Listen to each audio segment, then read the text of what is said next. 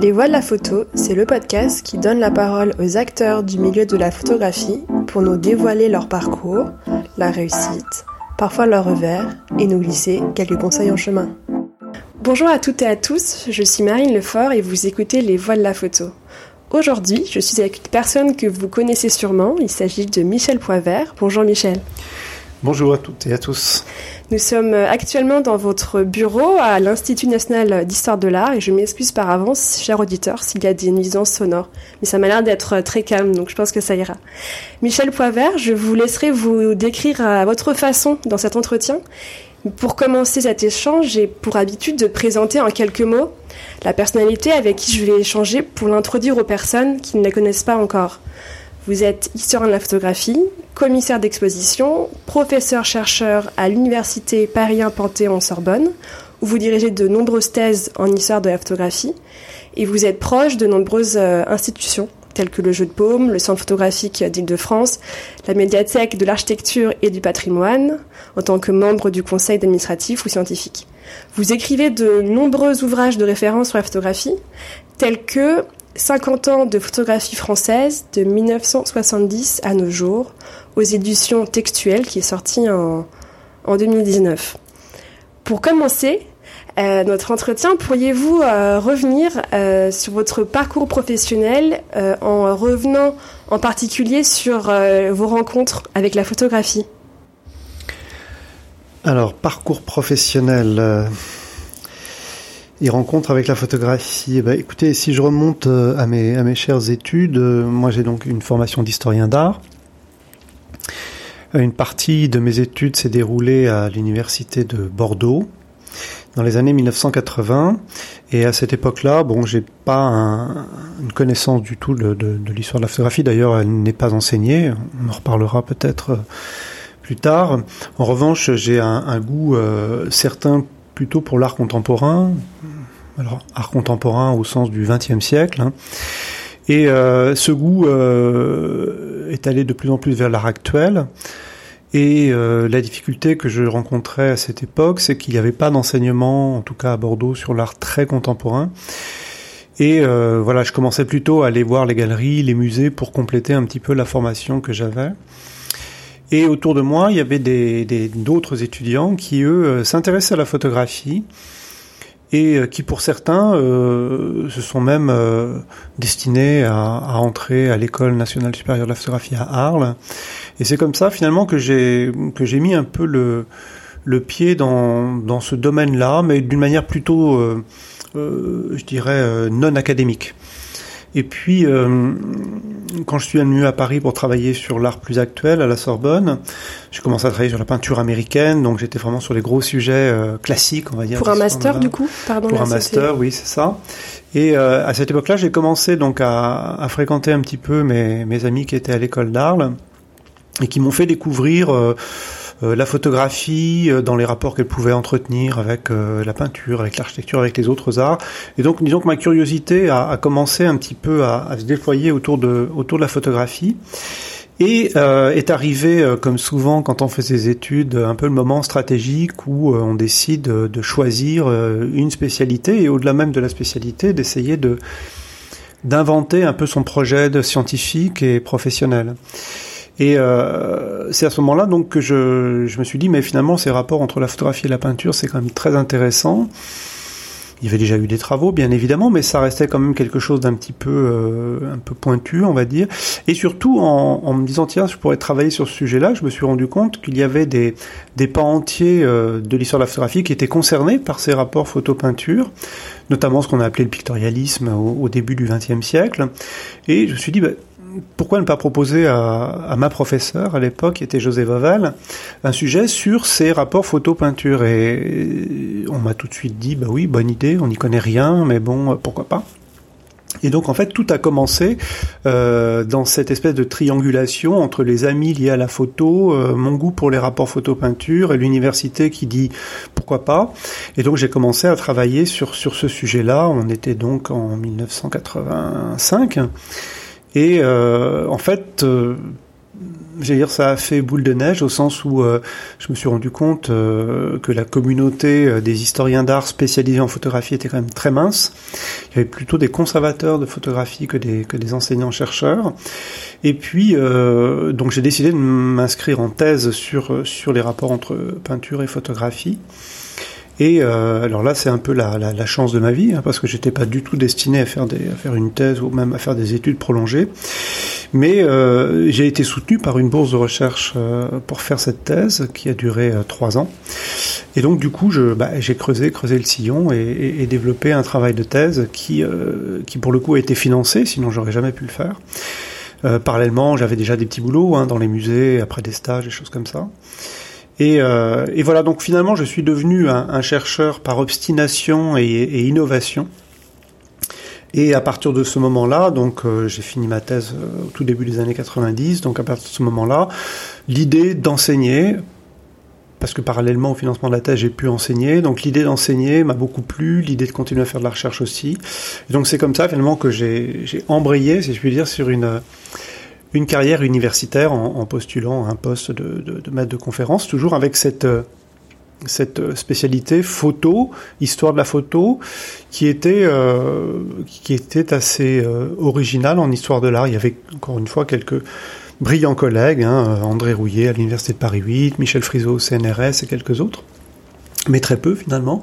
Et en histoire de l'art, euh, il n'y avait pas vraiment de, de prof. Donc voilà, j'ai été élu sur ce sur ce profil original à l'époque. Et euh, quand j'ai ouvert mon premier cours magistral d'histoire de la photographie, je me rappelle très bien, c'est en 1996. Eh bien, beaucoup de, collègues me disaient bon bah écoute, tu verras bien si tu as des étudiants ou pas, hein, puis sinon tu feras un cours d'histoire générale. Et euh, l'amphithéâtre euh, de l'Institut d'art et d'archéologie s'est rempli abondamment et, et il n'a jamais désempli en 30 ans. Donc voilà, c'était, je crois, une rencontre entre une société qui avait envie de s'intéresser à l'histoire de la photographie, euh, des étudiants qui trouvaient ça original par rapport à d'autres disciplines, et puis euh, moi qui avais envie d'y aller. Et quelles ont été euh, les évolutions au niveau de la, du métier d'historien depuis le début, enfin, depuis il y a 20-30 ans? Et aujourd'hui, est-ce que le, métier a évolué et si oui, quelles ont été un petit peu les, évolutions? Alors le, métier d'historien de la photographie, euh, hmm, d'abord c'est oui, c'est difficile de dire un métier. On dit enseignant-chercheur puisque le, terme du métier c'est vraiment finalement notre activité d'enseignement et de recherche. J'allais dire euh, l'enseignant-chercheur en histoire de la photographie, il a, il a oui, il a évolué au sens où il y a deux choses. La première, c'est qu'il y a eu un engouement général, donc beaucoup de sujets qui ont été touchés. On le voit à travers les livres, les expositions. Donc, je dirais qu'il y a eu une, espèce d'ouverture euh, de l'histoire de la photographie à, quantité de, de, domaines. Et sur le fond, euh, l'histoire de la photographie a bénéficié de ce qu'on appelle le tournant culturel en histoire de l'art, c'est-à-dire finalement ce qu'aurait pu être euh, conçu par les historiens d'art comme euh, vraiment une niche ou, euh, ou même qui aurait pu poser un problème de légitimité. Finalement, la photographie est-elle un art Doit-elle être en histoire de l'art Tous ces verrous ont totalement sauté au, au, du fait que l'histoire culturelle, finalement, qui, s'imprégnait, qui imprégnait plus exactement l'histoire de l'art, faisait que finalement beaucoup de pratiques culturelles devenaient des sujets d'histoire de l'art. Et euh, les arts populaires, euh, etc.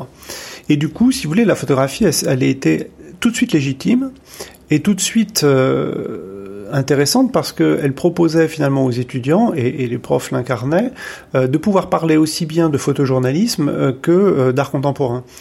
Et donc ce qui a changé finalement sur cette période de, de 20-30 ans, c'était finalement que l'histoire de la photographie, elle est sortie d'une histoire qui était vraiment purement celle des artistes photographes, ce qu'on appelle la fine art photographie, vraiment la photographie d'art, euh, pour aller vers une, une compréhension beaucoup plus riche, beaucoup plus ouverte de la photographie.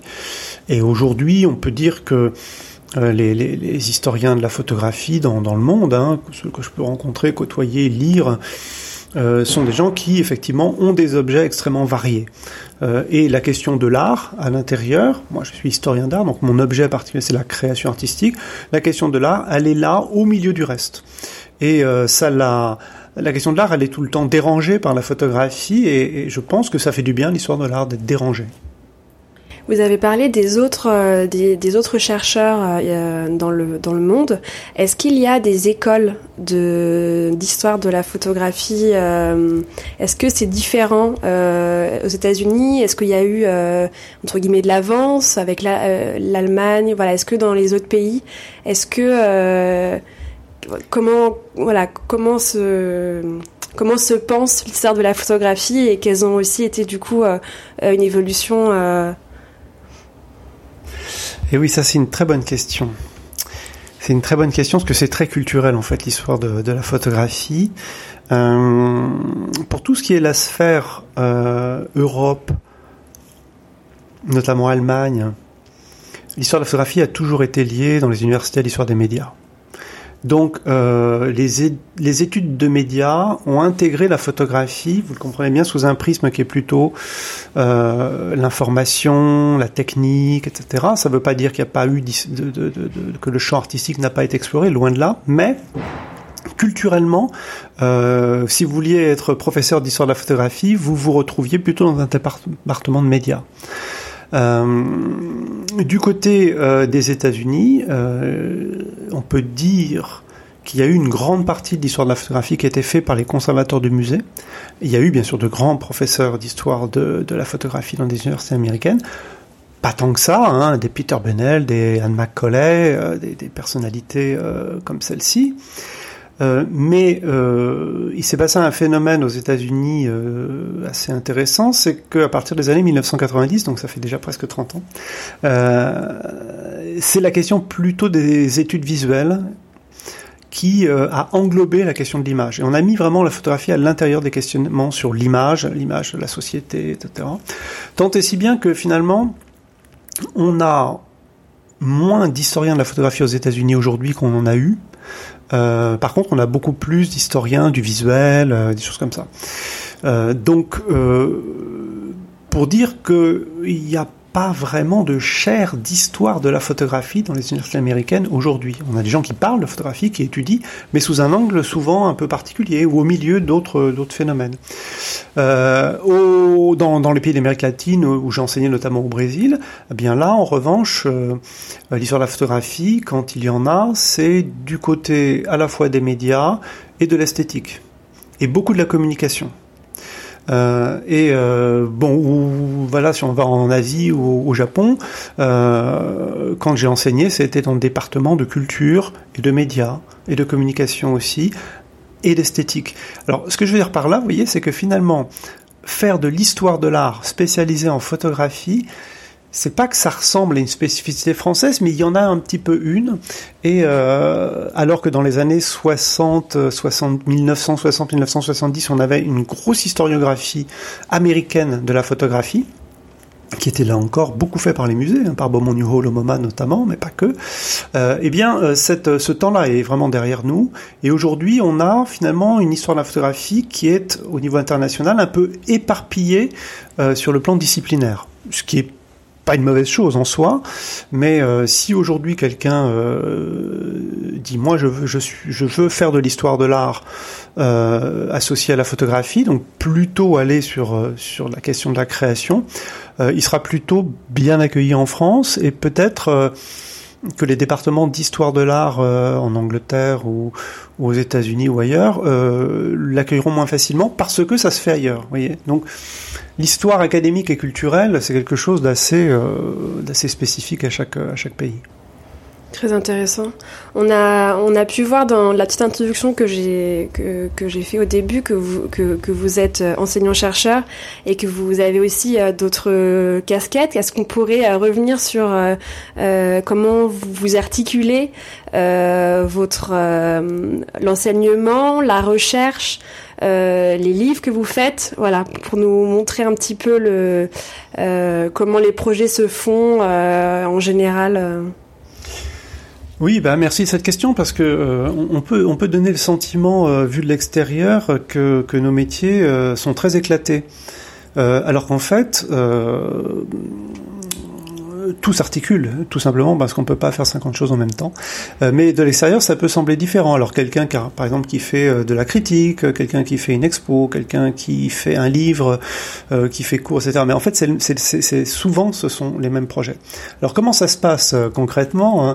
Il n'y a pas de, il a pas de secret là-dedans, mais D'abord la dimension recherche, qui est fondamentale parce que si vous faites pas de recherche, finalement vous n'avez rien à dire. Hein. Donc la recherche, c'est se constituer des objets et passer du temps.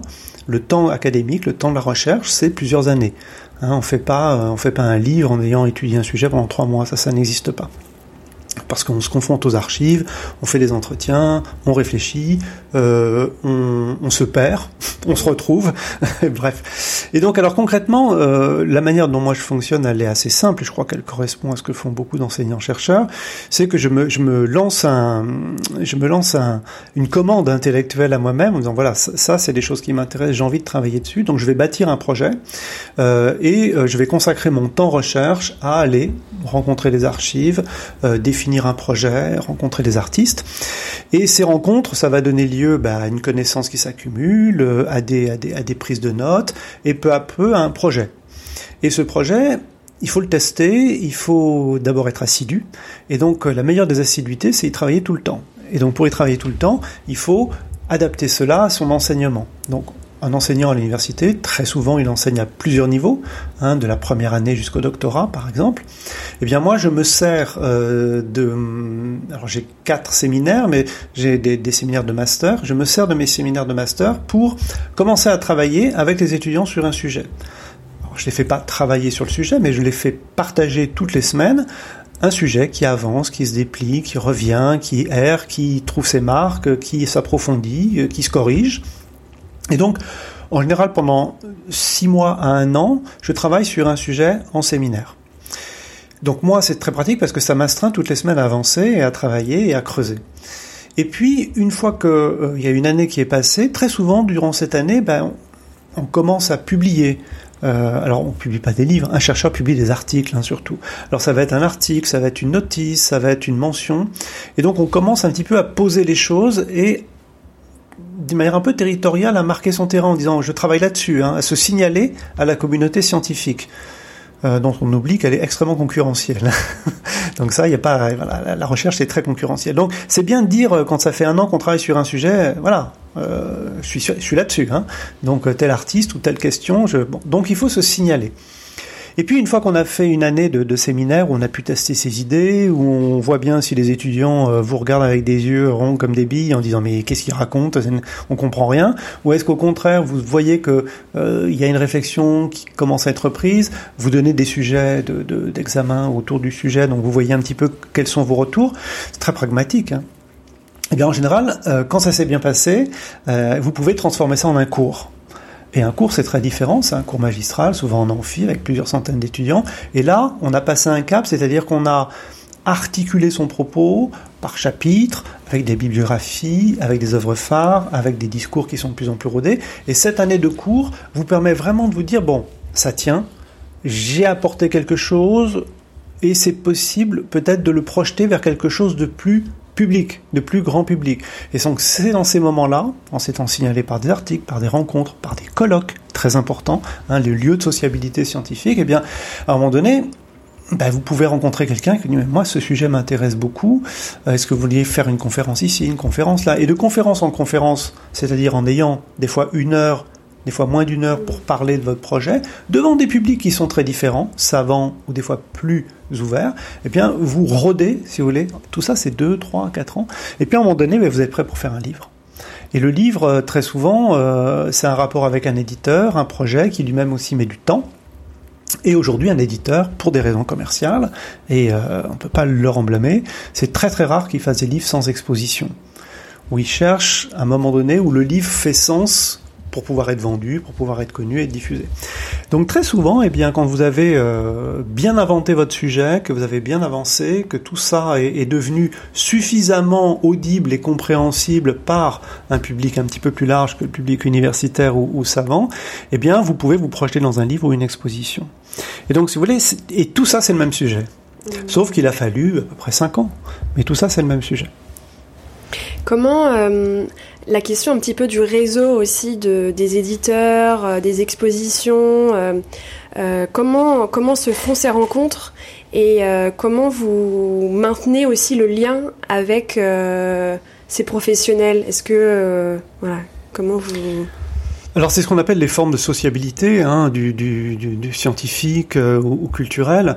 Alors ces formes de sociabilité, j'ai parlé du colloque, euh, on peut parler des rencontres, on peut parler euh, des signatures, des festivals, des, les vernissages. Bref, il y, a tous ces moments où une communauté se regroupe autour d'un événement, autour de quelque chose. Donc alors c'est pas l'idée c'est pas de courir les cocktails, je suis pas du tout un spécialiste de la question, mais c'est de se signaler à travers euh, ces moments de convivialité, mais qui sont aussi des moments de fois de, de, de, de vrais moments de culture. Hein. Je parlais des, des colloques ou des, des, festivals, les moments où on participe, où on prend la parole, où on parle de ce sur quoi l'on travaille. Et donc on, le dialogue se fait. Alors c'est assez informel, mais c'est très efficace parce que euh, bah, dans les gens que vous croisez, il y a euh, des gens qui s'occupent des médias, des gens qui s'occupent d'institutions, des gens qui s'occupent d'édition, et et de quoi ont besoin ces gens De contenu? Et je dis souvent aux, étudiants, euh, faire de la recherche, c'est être potentiellement un fournisseur de contenu. C'est-à-dire amener des travaux sur lesquels il n'y a pas grand-chose, voire rien, où il y a un nouveau point de vue. Et qu'est-ce que demande aujourd'hui un programmateur de festival, un programmateur de lieu d'exposition, un programmateur de colloque C'est de quoi on parle aujourd'hui? De quoi, sur quoi travaille la recherche aujourd'hui? Et pour faire venir, pour faire monter euh, au public ces questions-là, eh bien, ils ont besoin de se nourrir auprès euh, des, chercheurs, des intellectuels. C'est un terme qu'on n'utilise plus tellement, mais pourtant c'est un bon terme, les intellectuels. Eh bien, euh, on les écoute. Alors, il y, a, des émissions spécialisées, il y a des podcasts comme le vôtre, il y a des choses comme ça. Et du coup, les éditeurs, bah, ils ont besoin d'avoir des idées. les programmateurs d'expos et de festivals, ils ne font que ça, chercher des idées.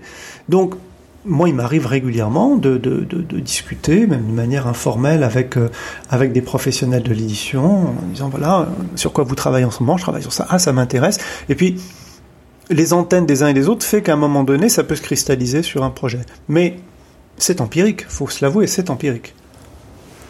C'est ça, ce qui est du coup intéressant, c'est le voir ce qui est euh, euh, le travail qui va être visible et ce qui va être euh, entre guillemets invisible, tout le travail aussi de recherche. c'est à peu près en proportion, c'est à peu près un tiers du temps de recherche, un tiers d'enseignement et un tiers de développement d'autres projets Juste pour avoir oui, une idée. Oui, c'est pas mal dit, oui, c'est à peu près ça. C'est à peu près ça. Euh, alors, il y a, y, a, y a, un temps euh, qui est totalement invisible parce que totalement inintéressant mais, mais embêtant, c'est le temps administratif dans le métier d'enseignant-chercheur. Mais bon, on va pas se plaindre, hein, mais c'est vrai qu'on fait beaucoup d'administratif. Euh, par exemple, l'université euh, auto-gère son personnel. C'est-à-dire qu'en fait, nous recrutons nos pairs. Donc, il y a tout ce travail de recrutement tous les ans, d'examen, etc. Bon. Donc, oui, il y a un temps administratif. Bon, c'est pas le plus intéressant, on va pas en parler, mais pour dire que ça existe. Hein, si vous voulez rejoindre l'université française, sachez que vous ferez de l'administratif.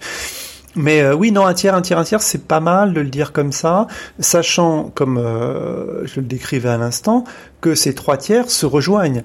C'est-à-dire que le moment où vous êtes dans les archives, euh, le moment où vous êtes devant les étudiants et le moment où vous allez rencontrer un public plus large avec un livre et une exposition, tout ça, euh, de toute façon, vous ne pouvez pas éclater vos objets, sinon vous vous papillonnez. Et, voilà, donc il y a la question de la répartition, puis il y a, la question de la durée euh, qu'on passe sur un sujet. Il me semble difficile de, faire aujourd'hui une exposition, un livre sur un sujet sur lequel on n'a pas travaillé plusieurs années. Et je pense que si vous interrogez euh, la plupart des commissaires d'exposition de musées, ils vont vous dire bah oui, on prépare ça depuis trois ans. Mais avant, il y avait même des chercheurs qui travaillaient sur le sujet depuis 5 ans. Donc voilà, euh, c'est finalement le plus visible, le livre ou l'exposition, c'est le, c'est la partie émergée de, l'iceberg. Et euh, c'est aussi bien sûr euh, ce qui vous rend heureux parce que quand vous voyez euh, des artistes dans les expositions que vous avez présentées, que vous, valorisez ou, ou, des voilà que vous publiez, vous êtes content d'arriver à, ce long chemin. Mais c'est un long chemin. Ça ne veut pas dire qu'on s'ennuie pendant le temps du chemin. Au contraire, on construit. Moi, j'ai même tendance à, à, plutôt aimer construire que, que, capitaliser. Mais voilà, en tout cas, euh, le, résultat euh, visible, pour reprendre votre expression, c'est une partie, voilà, une partie réduite du temps passé. Il y a un projet qui est un très gros projet euh, où j'aimerais qu'on revienne avec euh, un petit peu plus de détails. C'est le, le Collège international de la photographie euh, du Grand Paris. Euh, ça m'intéresse que vous nous racontiez un petit peu les enjeux de ce projet et puis votre rôle euh, au sein de, de ce projet. Oui, alors peut-être pour, pour bien comprendre, euh, voilà une autre casquette, on pourrait dire. Euh, alors moi, j'ai toujours une, une vie associative assez riche. Hein. J'ai présidé la Société française de photographie pendant une quinzaine d'années. Euh, J'accompagne une collection, une fondation d'entreprise depuis près de 15 ans aussi. Donc, ça fait longtemps que je porte ou que j'accompagne des projets extra-académiques qui peuvent être liés au patrimoine, aux collections, etc. Donc, le projet du, Collège international de photographie, il est né en fait en, en 2017. Euh, sur une proposition finalement euh, de, de, de, personnes que je connaissais qui étaient plutôt dans la promotion immobilière, qui travaillaient sur l'habitat participatif et des projets un peu alternatifs en architecture, et qui candidataient sur un gros projet de réhabilitation d'une usine à Ivry, et euh, qui, euh, au vu des espaces qui, avaient, qui allaient être dévolus à, à de nouvelles fonctions, se disaient ça serait bien qu'on ait un projet culturel, peut-être lié sur la photo, etc. Donc en fait j'ai été attiré euh, par une, proposition euh, qui était totalement libre, une sorte de page blanche. Euh, et à cette époque-là, ça faisait déjà longtemps que tournait dans ma tête l'idée de créer un lieu qui soit justement pas un lieu académique, qui soit pas une école, qui soit pas non plus un centre d'art ou un musée, mais quelque chose qui rendrait plutôt justice à l'expérimentation. Et donc, euh, quand j'ai eu cette proposition, alors tout ça, bien sûr, euh, de la manière la plus bénévole, hein, on fait ça à côté, euh, j'ai commencé à réfléchir à cette idée d'un collège international de photographie. J'avais en tête un petit peu le collège international de philosophie, c'est-à-dire un lieu qui soit pas nécessairement un lieu ancré au sol pour dans un premier temps, mais plutôt une façon de distribuer les savoirs et peut-être ce qui m'a toujours profondément intéressé, mettre en relation euh, les artistes, les intellectuels et euh, ceux qui font, c'est-à-dire les artisans de la photographie. Et à ce moment-là de, ma vie, dans les années 2017-2018, euh, j'avais vraiment envie d'opérer un déplacement vers la question des métiers, quelque chose qui m'intéressait. Je suis toujours intéressé à la conservation, restauration des photographies, à la question de l'histoire, mais je voyais bien avec le tournant numérique des années 90-2000 qu'on avait beaucoup perdu dans le métier du tirage. Je voyais en même temps autour de moi plein d'artistes contemporains qui ne juraient que par l'expérimentation photographique, euh, qui hybridaient toutes les techniques, allaient rechercher des techniques anciennes. Donc ça, ça me parlait beaucoup en tant qu'historien et en tant qu'amateur de création contemporaine. Et puis je voyais aussi mes étudiants euh, qui, euh, le temps passant, étaient nés dans les années du numérique et qui avaient perdu pied avec tout savoir autour de l'analogique. Et c'est pas qu'ils avaient perdu pied, enfin au sens où ils ne savaient rien, c'est qu'ils avaient envie de savoir. Et euh, avec beaucoup de demandes que je recevais sur euh, est-ce qu'on pourrait ouvrir un laboratoire à l'université, est-ce qu'on pourrait voilà. Et donc cette conjugaison des, phénomènes a fait que euh, je me suis dit mais il faut absolument imaginer une structure qui mette en relation la création expérimentale, les métiers et le grand public. Et donc j'ai travaillé autour de cette espèce de, de tripode comme ça, et euh, peu à peu est né le projet du, du, collège, donc faire un lieu qui associe création, expérimentation et transmission des savoir-faire. Et j'étais surpris parce que euh, j'ai bien sûr regardé autour de moi ce qui se passait et je voyais donc beaucoup d'artisans tireurs euh, avoir des difficultés, mais en même temps avoir quand même beaucoup de travail parce que beaucoup d'artistes contemporains les faisaient travailler, et en même temps finalement euh, une espèce de euh, de caractère un peu invisible de tout ça. C'est-à-dire finalement, euh, oui, on fait encore de l'analogique, oui, on fait de l'expérimental, mais où, comment, pourquoi, de quelle façon. Et je me suis dit bon, peut-être que il y a un lien à créer entre les sachants, ceux qui sont vraiment des professionnels, ceux qui sont des expérimentateurs et qui ont besoin des professionnels pour finalement faire aboutir une idée, euh, et puis un public plus large qui a cet appétit de connaître en fait la photographie au-delà du numérique et des images. Donc le projet a avancé, s'est formalisé autour de ces trois axes. Le projet qui au début devait euh, s'installer à Ivry euh, est, est, tombé à l'eau parce que la, la chronologie du, du projet d'architecture était, était, était, très très longue et Comme moi j'avais eu envie de démarrer très vite le projet avec une préfiguration, on s'est mis d'accord pour dire bon bah voilà, regardons éventuellement si on peut pas trouver un autre lieu. Et donc en 2020, j'ai été contacté par la mairie de, de Brie-sur-Marne, là où avait vécu où est mort Daguerre, l'inventeur du daguerreotype, et ils ont, se sont montrés intéressés par le projet en nous disant bah, écoutez, nous ce qui pourrait être intéressant, puisque sur notre commune il y a l'INA, il y a les studios de cinéma, et qu'on est très lié à l'histoire de la photographie par l'inventeur, euh, qu'on a encore sa propriété, est-ce qu'on pourrait imaginer de localiser, d'implanter le projet du collège à Brie-sur-Marne? Alors, euh, bien sûr, été une, une très belle proposition, hein, complexe pour des raisons euh, architecturale euh, et financière. Mais en tout cas, on, s'est lancé dans cette aventure depuis euh, alors en pleine période Covid. C'était pas très simple, mais néanmoins, on a quand même avancé. Et on a alors on avait convaincu la, mairie. Il y a eu un changement de maire, mais le nouveau maire était tout à fait convaincu de l'intérêt du projet. Euh, on a convaincu le ministère de la Culture à travers la DRAC, qui a dit mais oui, c'est un beau projet. Vous pouvez à la fois faire un lieu de vie, un lieu des métiers, et puis associer métier et art contemporain, c'est aujourd'hui vraiment très très apprécié. Et on a intéressé aussi la région, euh, qui a trouvé que c'était un, projet qui pouvait être intéressant dans, le Val-de-Marne, où il y avait il y, a, a, le centre photographique de France qui est pas très loin. Il y, avait une, il y avait des choses à faire autour, autour de la question de l'image. Euh, et puis pour le maire de Brie, c'était euh, une, façon d'imaginer ce qu'il appelle aujourd'hui le pôle image, c'est-à-dire un, ensemble euh, d'infrastructures liées à l'image dans sa, commune. Donc voilà où, euh, les choses en sont aujourd'hui. La préfiguration, c'est l'implantation à Brie. On est soutenu par la région et le ministère et la ville mais aussi l'Académie, le ministère de, l'Éducation nationale. Euh, nous sommes inscrits euh, dans ce qu'on appelle le contrat de plan État-région. Donc le, notre projet est, euh, est, ciblé dans les investissements. Donc maintenant, il faut passer le cap euh, de l'investissement et faire en sorte que euh, la subvention soit donnée à la ville pour réaménager euh, la fameuse maison de Daguerre, qui est une grande bâtisse du 19e siècle, euh, en plein euh, dans un petit voilà jardin public en plein cœur de ville. Donc c'est, ça, ça, a énormément de charme. Et l'idée, c'est aussi d'en faire un lieu de mémoire, c'est-à-dire de ramener dans la maison de Daguerre l'expérimentation et le travail de la photographie. Alors durant toutes ces années, parce que je vous parle de ça, c'est 2018, 2019, ça fait 4, ça fait bientôt 5 ans, euh, il a fallu faire vivre le projet et euh, on, le, fait vivre depuis toutes ces années-là euh, en faisant intervenir des photographes euh, dans des lieux où il n'y a pas nécessairement de culture photographique, ça peut être dans les écoles, ça peut être dans les centres sociaux, beaucoup dans les hôpitaux psychiatriques, même dans, on va travailler dans un EHPAD cette année. Donc on fait des missions grâce à la DRAC où on fait intervenir des photographes qui sont des gens qui manipulent vraiment les images, qui les font. On travaille beaucoup avec l'argentique, c'est-à-dire on, fait faire des images avec les mains euh, à des gamins ou à des gens qui sont en difficulté euh, diverses et variées. Donc ça c'est notre partie, si vous voulez, euh, culturelle. Sinon, il y a tout un champ symbolique qu'on a investi à travers l'idée du prix du tirage pour faire connaître les tireurs. On s'est rapproché du, ministère de la Culture du côté du patrimoine pour euh, entamer un processus de recherche pour faire reconnaître au patrimoine culturel immatériel le métier de tireur. Donc on travaille là-dessus aussi. On a fait tout un séminaire cette année. On va faire un, deuxième colloque cette année.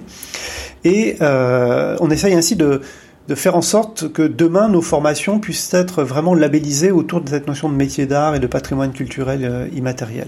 Et puis on encourage la recherche enfin avec euh, euh des bourses qui sont financées soit par le public soit par le privé. On se bat à chaque fois pour trouver les sous, hein, ça se fait pas comme ça, mais c'est l'idée, c'est d'encourager la recherche des, artistes, non pas pour produire immédiatement quelque chose, mais sur le modèle plutôt universitaire, d'aller chercher dans les procédés, dans la combinaison des techniques, ce qui est un petit peu pour moi le moment de la réinvention de la photographie aujourd'hui. C'est-à-dire qu'aujourd'hui, on a, on a vécu euh, avec le passage au numérique euh, l'introduction d'une nouvelle culture, qui est la culture de l'image, euh, mais dans laquelle la photographie ne se retrouve pas entièrement.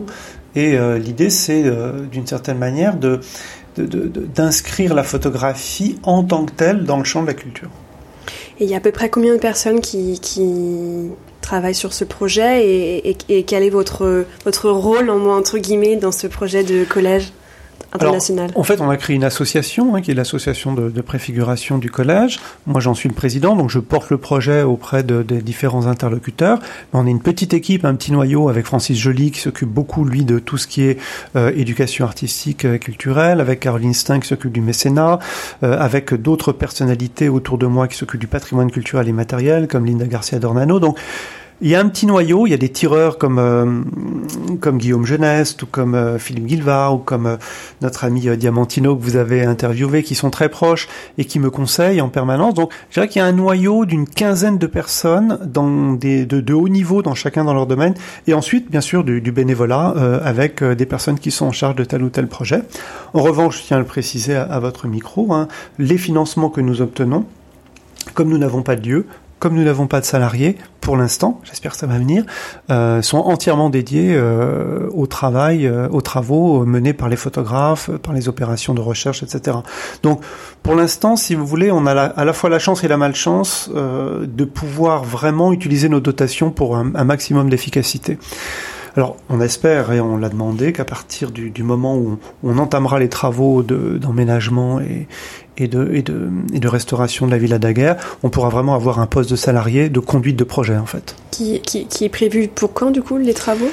Eh bien, écoutez, on, là maintenant que tout le monde est, est, est d'accord, euh, on va mettre tout le monde autour de la table. Il faut qu'on déverrouille le, le, le, le, passage aux subventions, mais on a bon espoir pour qu'on puisse démarrer maintenant cette année. Super. Euh, J'ai une euh, question qui que vous pouvez prendre comme vous euh, voulez, qui est très euh, générale et avec votre, euh, vous pourrez le, prendre avec le point de vue que euh, vous souhaitez. C'est quelles sont les évolutions que que vous avez vues dans le milieu de la photographie sur les dernières années, que vous avez vu, vu, et ressenti, et, et, et quelles sont celles que vous pressentez pour les prochaines?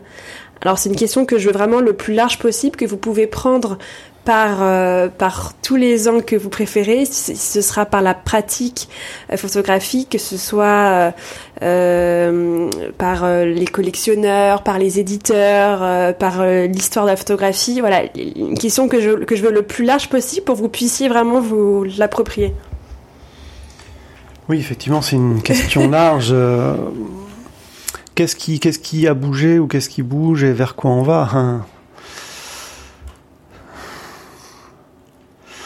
Bon, je dirais que déjà le constat, si vous voulez, c'est qu'on est dans un pays qui aime la photographie et qui le montre parce que euh, il y a quand même euh, une quantité euh, de lieux d'événements, euh, de structures, d'éditeurs, euh, de lieux patrimoniaux sur la photographie qui est quand même assez exemplaire. Hein. Il est difficile dans un périmètre d'un département de ne pas trouver une activité liée à la photographie. Donc on peut dire qu'on est déjà sur un, un terrain qui, qui est favorable, et j'allais dire de plus en plus favorable à la photographie. Pour des raisons qui sont diverses, hein, faut pas oublier que la photographie, en général, c'est un peu sa plaie, hein, c'est pas très cher. Donc on peut engager des actions liées à la photographie avec des moyens qui sont assez modestes, euh, que ce soit une association, un festival ou autre. On a l'impression que ça coûte pas cher, sauf quand on est passé par la production et autres. Mais disons que très souvent, euh, on va solliciter des photographes, des professionnels, des lieux pour faire des expos ou des événements liés à la photo. Donc, ce qui a changé, je dirais, c'est plutôt pour moi une courbe exponentielle depuis 30 ans, euh, j'ai l'impression véritablement que la photographie est partout. Euh, quelle est la ville qui n'a pas son festival alors de photographie euh, euh, dans les dans les dans les jardins publics ou euh, dans les institutions Mais il y, a vraiment un appétit et il y a un public. C'est ça qui est intéressant. Hein. C'est pas c'est pas quelque chose de, de fermé. Donc c'est cette force qui se développe. Hein. Et d'un autre côté, ce qui se semble un peu paradoxal, c'est qu'on manque euh, d'encadrement euh, des métiers liés à la photo. D'abord celui de photographe, hein, et puis euh, de tous ceux qui travaillent autour des métiers de, de valorisation et de la production de la photographie. Je veux dire par là que quand je dis c'est pas cher la photographie, c'est terrible de le dire parce que c'est faux, euh, mais c'est une perception que, que l'on en a. Et ce que je vois changer, c'est quand même à un moment donné cette prise en compte. Hein, euh, les droits d'exposition pour les photographes, euh, les droits pour l'édition. On, a besoin de, donner, de sécuriser les parcours des photographes aujourd'hui, parce qu'il ne faut pas oublier que si il y a une culture photographique, c'est parce qu'il y a des photographes. Hein. Donc, il y a beaucoup d'écoles d'art qui produisent des artistes photographes, il y a beaucoup d'écoles spécialisées qui en produisent aussi. Il y a aussi beaucoup d'amateurs ou d'autodidactes qui arrivent à des résultats euh, importants. Euh, mais, euh, pour le dire d'un mot, la photographie, dans ce côté exponentiel, ne se structure pas comme une industrie culturelle. C'est-à-dire qu'il n'y a pas de circulation de l'argent dans la photographie. Il y a un marché avec des galeries, mais qui est assez modeste. il y a des politiques d'aide publique qui sont importantes, hein, qui sont le fait de régions, de départements, de villes et de l'État. Il y a donc euh, un intérêt, un soutien, mais très souvent, euh, finalement, l'argent qui est dépensé dans un projet photographique, il, euh, ne, rebondit pas dans quelque chose d'autre. C'est la différence qu'il y a par exemple avec le spectacle vivant ou le cinéma. Hein, vous financez un film, eh bien les gens qui vont le voir payent et, et, permet de, financer un autre projet. Bon, vous allez voir une exposition de photographie, vous allez me dire vous payez, mais pas dans les proportions et pas avec le nombre euh, de gens euh, qui vont aller voir un film en sortie de salle euh, ou, ou, un événement de spectacle. Et la photographie souffre de ne pas être articulée financièrement. D'ailleurs, ça a été l'objet d'une enquête au niveau du ministère, dont on ne sait pas grand-chose aujourd'hui, mais euh, il y a eu un rapport qui a été fait justement sur le financement de la photographie. Ça serait bien qu'on en ait aujourd'hui euh, le résultat, euh, parce que moi j'ai été auditionné comme beaucoup d'autres, mais je crois qu'il faut trouver un statut plus sûr pour les photographes qui sont un peu tout en même temps aujourd'hui. Ils sont un peu tout en même temps, sauf intermittent du spectacle. Alors aujourd'hui, un photographe qui ne travaille pas ne mange pas. Euh, quelqu'un qui est dans le monde du spectacle, qui a un trou d'air d'un mois, il, il, bénéficie quand même d'un accompagnement social. Donc je pense que le statut du photographe, même s'il peut être divers, à un moment donné, il faudrait pouvoir proposer à un photographe d'avoir un peu de sécurité. Euh, et là, c'est le chercheur qui, qui parle. Euh, quelqu'un qui est sécurisé euh, financièrement à minima, c'est quelqu'un qui peut penser, se projeter, réaliser et produire des contenus. Quelqu'un qui court après euh, trois sous pour manger à la fin du mois, c'est pas quelqu'un qui est productif. Donc, euh, en tant que chercheur, je sais que parfois il faut un an, deux ans, comme je vous le disais tout à l'heure, pour arriver à un résultat. Bon, ben, un photographe, c'est pareil. S'il veut arriver à un résultat, en termes de création, documentation, d'information, eh bien, il lui faut beaucoup de temps. Et ce temps-là, qui le finance? Donc il y, a vraiment quelque chose à penser, et encore une fois, euh, cette question est en grande partie résolue dans beaucoup d'autres métiers de création. Pourquoi la photographie reste finalement euh, l'objet de parcours très erratiques Et vous avez une, euh, une idée de pourquoi, pourquoi la photographie a cette particularité, cette exception en France, est-ce que, est-ce que vous avez... Alors c'est pas qu'en France, hein, c'est pas qu'en bah, alors c'est d'autant plus curieux, si vous voulez, que euh, il y a des industriels, c'est-à-dire que les appareils, euh, le matériel, euh, tout ce qu'on peut imaginer qui permet de faire de la photographie, c'est gouverné par, par, par des marques. Ces marques ont très souvent été des aides à la création à travers le mécénat, les festivals, à travers aussi l'aide portée euh, directement aux artistes avec du matériel fut un temps. Euh, c'est la rupture avec le numérique qui a fait qu'il y a eu une espèce de, réindustrialisation, de modification industrielle qui a fait que cet écosystème du mécénat, etc., s'est un peu écroulé que des temps difficiles hein, ont, ont, été passés par les industries de la photographie euh, et que ça a fait un trou d'air. Mais pour moi, c'est pas une vraie explication. Euh, parce qu'on pourrait tout à fait imaginer qu'aujourd'hui, qu'il y ait une culture euh, d'entreprise ou une culture de philanthropie autour de la photographie qui fasse que on puisse financer plus facilement les, projets. Euh, non, il y a quelque chose, je dirais, de presque d'anthropologique dans, la photographie. C'est comme si finalement on, on, était toujours en train de, de, de, défendre la photographie. On est toujours en train de la défendre, la photographie. On, la défend finalement comme si c'était une cause plus qu'autre chose. Hein. On, la photographie est un art, la photographie est une information, la photographie est... Et euh, dès, dès ses débuts, peut-être, alors là on fait de l'histoire de l'imaginaire hein, photographique, mais ou même de l'histoire idéologique, mais dès les débuts, on, nous a fait croire, le politique, hein, avec, euh, avec François Arago euh, au, moment de l'annonce euh, de l'invention de, la photographie en 1839, on nous a fait croire que c'était un art démocratique, gratuit, facile. Hein, c'était la photographie partout, pour tous, pour tout. C'était vraiment. Et en fait, non. Dès le début, on sait que c'est cher à produire, que c'est compliqué à apprendre et que les résultats sont incertains. Et j'ai l'impression que finalement, la photographie, c'est un peu une chimère. C'est-à-dire qu'on croit toujours que c'est simple et facile, alors qu'en réalité, c'est jamais simple et c'est jamais facile. Et ce qui a peut-être apporté un coup, euh, alors je dirais pas, ça serait, je suis plutôt de nature optimiste, mais je dirais un coup un peu fatal quand même euh, à, l'économie de la photographie, c'est le passage au numérique. Parce qu'à partir du moment où on a eu euh, le sentiment qu'on pouvait faire des photographies gratuitement, ce qui est totalement faux, hein, avec son smartphone, etc., eh bien on s'est dit, ben, on va pas aller payer des photographes euh, si cher pour faire une photo. On va demander à des gens qui sont sur les théâtres euh, d'événements de faire des photos et nous les envoyer. Donc euh, cette faillite du métier de photographe, elle était en grande partie due à l'illusion qu'on faisait de la photographie avec le numérique et avec les smartphones, alors qu'en fait on fait des images. Et les images, c'est pas de la photographie. Hein. une photographie n'est pas nécessairement une image. Et une image n'est pas nécessairement une photographie. Une photographie, c'est de la technologie, du métier, du matériel, de la culture, des savoirs, une histoire. Et si on n'enclenche pas ce processus de connaissance, on ne fait pas de la photographie, on fait des images. C'est quand même très différent. Hein, c'est comme, je sais pas, moi, vous faites, euh, vous faites de la cuisine.